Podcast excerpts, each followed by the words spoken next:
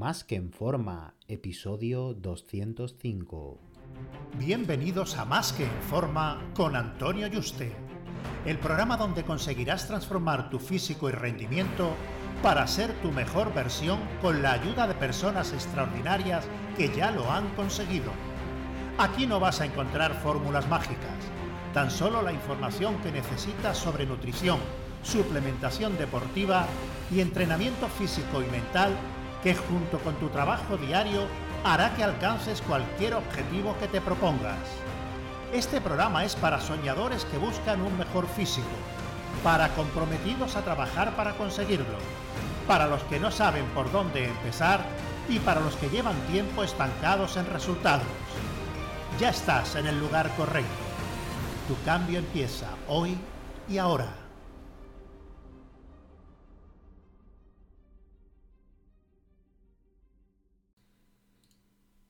Muy buenas y bienvenido a un nuevo programa. Este 24 de enero a las 8 de la tarde, hora española, voy a impartir un taller gratuito en directo para ayudar a todos los profesionales del fitness y de la salud a recuperar a todos los clientes que han perdido en estos últimos meses por la pandemia en tan solo 15 días. Para apuntarte, entra en onlinesupercoach.es. No tardes que solo va a haber 200 plazas.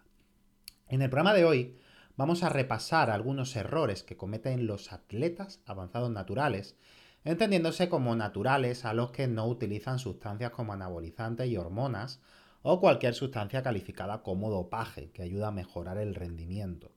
Con atleta avanzado es el que ya está cerca de su límite genético y está en torno a 5-10 kilos máximo de músculo por encima de su altura a un 10% de grasa más o menos si eres un hombre y un 15% si eres una mujer con el peso eh, más o menos igual que tu altura o 2 kilos por encima de tu altura, ya que bueno, las mujeres tenéis por vuestro sistema hormonal menos capacidad para ganar masa muscular y un techo más bajo que el hombre, ¿no?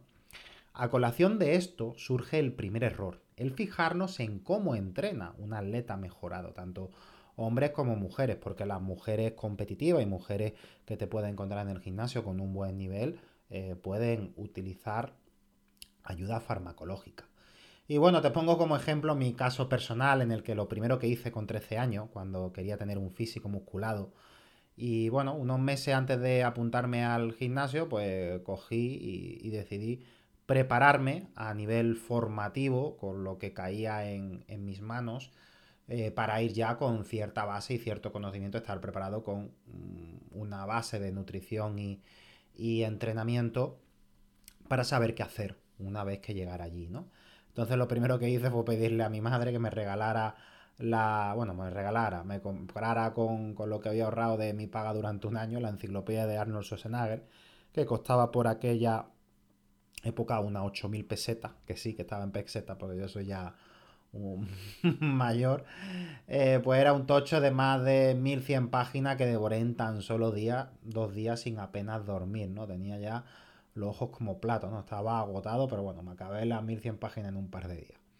En él había entrenamientos que recomendaba hasta para principiantes de 6 días en semana como entrenamiento, 5 series por ejercicio, incluso 6, y entrenar 2 y 3 veces cada grupo muscular. Y cuando era un avanzado hasta dos veces al día, entrenamiento de mañana y de tarde.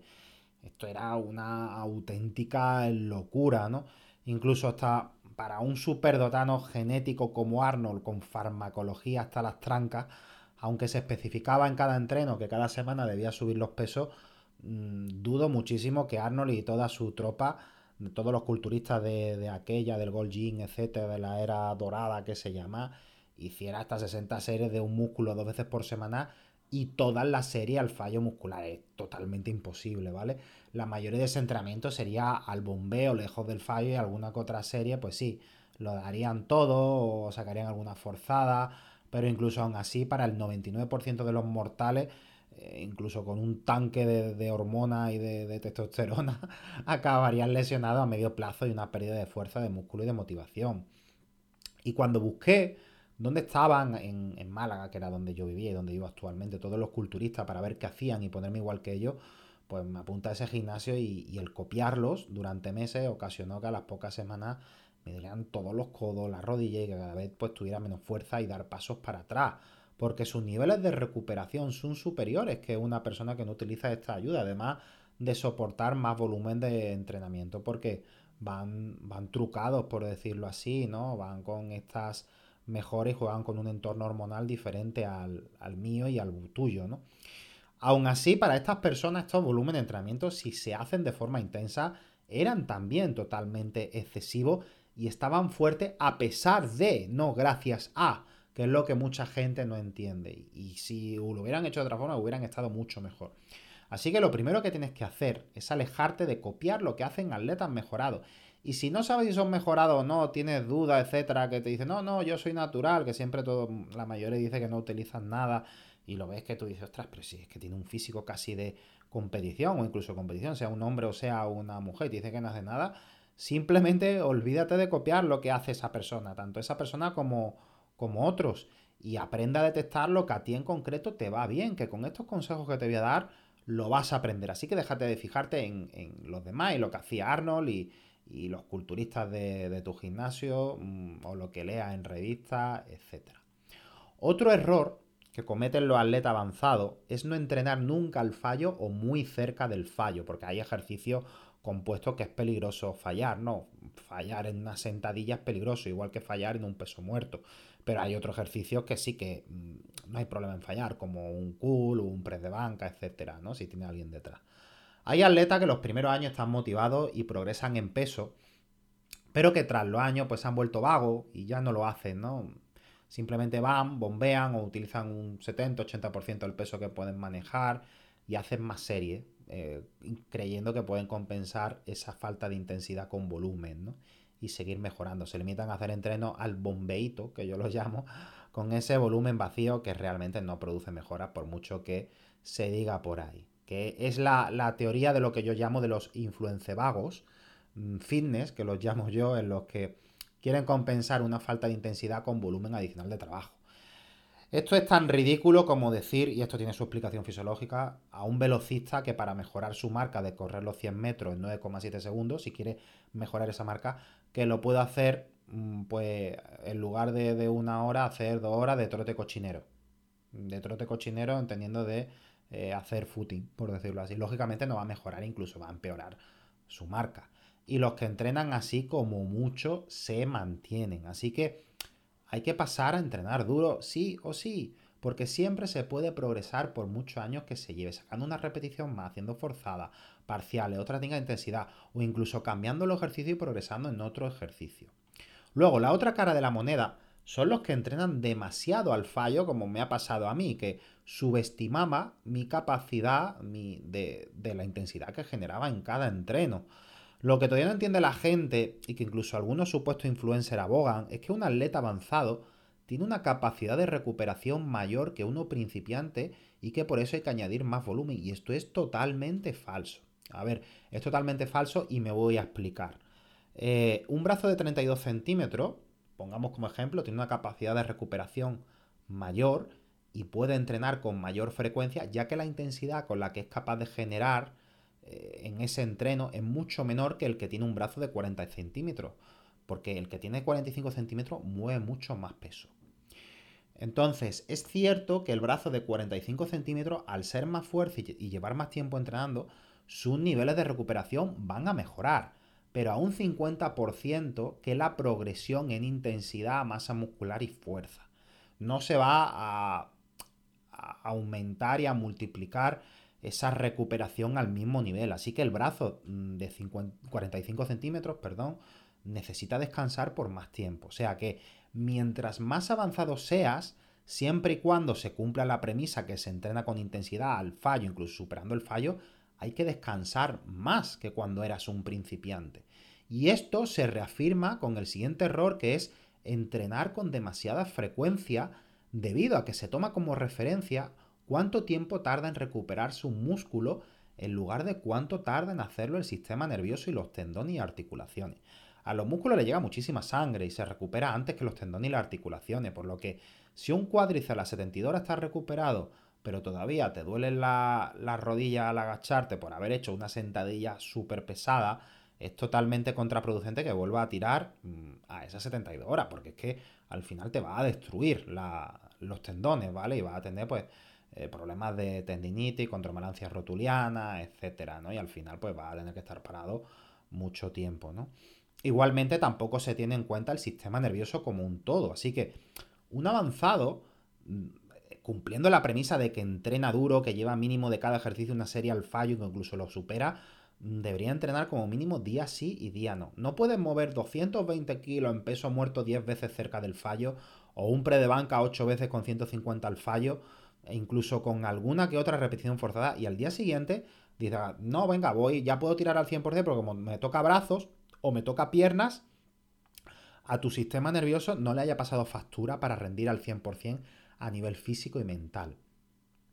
Por eso deberías dejar un día descansando la mente y el sistema nervioso para al menos al otro día estar al 100% para darlo todo. Sin embargo, se entrena demasiado y por eso empiezan los estancamientos, dolores de codo, de rodillas, problemas de dormir, irritabilidad, pérdida de motivación, pues porque hay un sobreentrenamiento. Y en cuanto se da más descanso sin tocar nada más, empieza a mejorar el rendimiento cada semana. Y eso lo he sufrido yo en mis propias carnes y, por eso yo cuando compruebo que un cliente es capaz de entrenar con intensidad, vamos reduciendo eh, estos niveles de esta frecuencia de entrenamiento. ¿Qué pasa? Que el, el 95% o más de las personas no entrenan con intensidad y ese es el primer error, ¿vale? Y ese es el primer problema. Por eso pueden entrenar con más volumen o con esos volúmenes porque no entrenan con intensidad y entonces su músculo y su, y su sistema nervioso no se fatiga tanto como una persona que sí lo hace, ¿no? Y lógicamente cuando sea un principiante se puede entrenar con más volumen.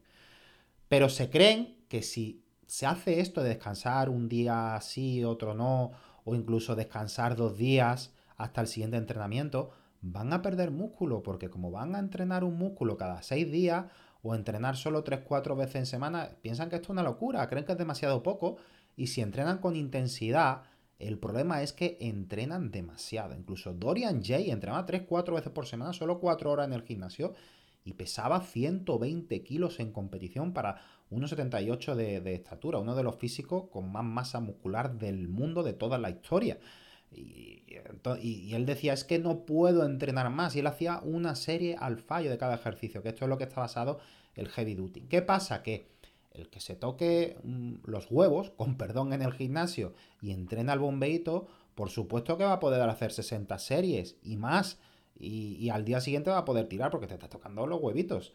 Pero ahora, mm, si entrenas duro y lleva una serie al fallo, es que es totalmente imposible que, pueda hacer mucho volumen y que al día siguiente pueda entrenar duro. Y que si lo haces por cabezón, como me ha pasado a mí porque tienes la motivación por las nubes, pues al final cuando pasen 6-7 semanas tu cuerpo te irá dando aviso, te empiezan a doler las cosas, te falta motivación, irritabilidad, ves que tu fuerza empieza a descender, incluso te notas que estás menos lleno, como que tienes menos glucógeno, como que tienes menos volumen muscular, ¿no? Y eso al final es sobreentrenamiento que te cuesta dormir.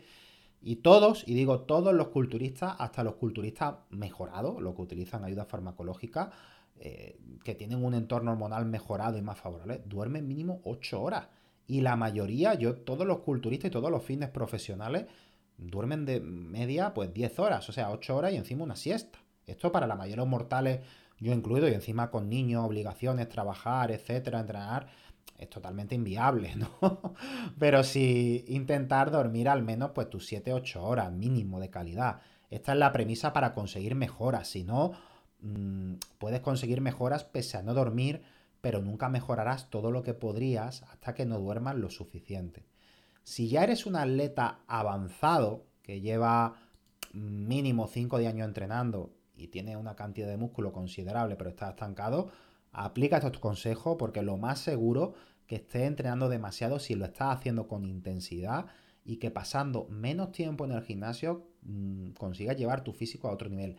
No tengas miedo, pruébalo, no vas a perder músculo, ¿vale? Que es lo que me pasaba a mí a pesar de que tenía la, formación y bueno, y tenía pues, mm, pues estudios, etcétera, metaanálisis, experiencias de otros, aquí hay muchas corrientes, ¿vale? Pero quien entrena realmente con intensidad, Mm, duro necesita descansar más que alguien que no lo hace. Y siempre el que entrena con intensidad, si da el descanso suficiente, va a progresar más que el que hace ese volumen vacío de 60 series, 50, 40, que se tira 3 horas en el gimnasio jugando al bombeíto y que todas las semanas eh, utilizan los mismos pesos, ¿vale?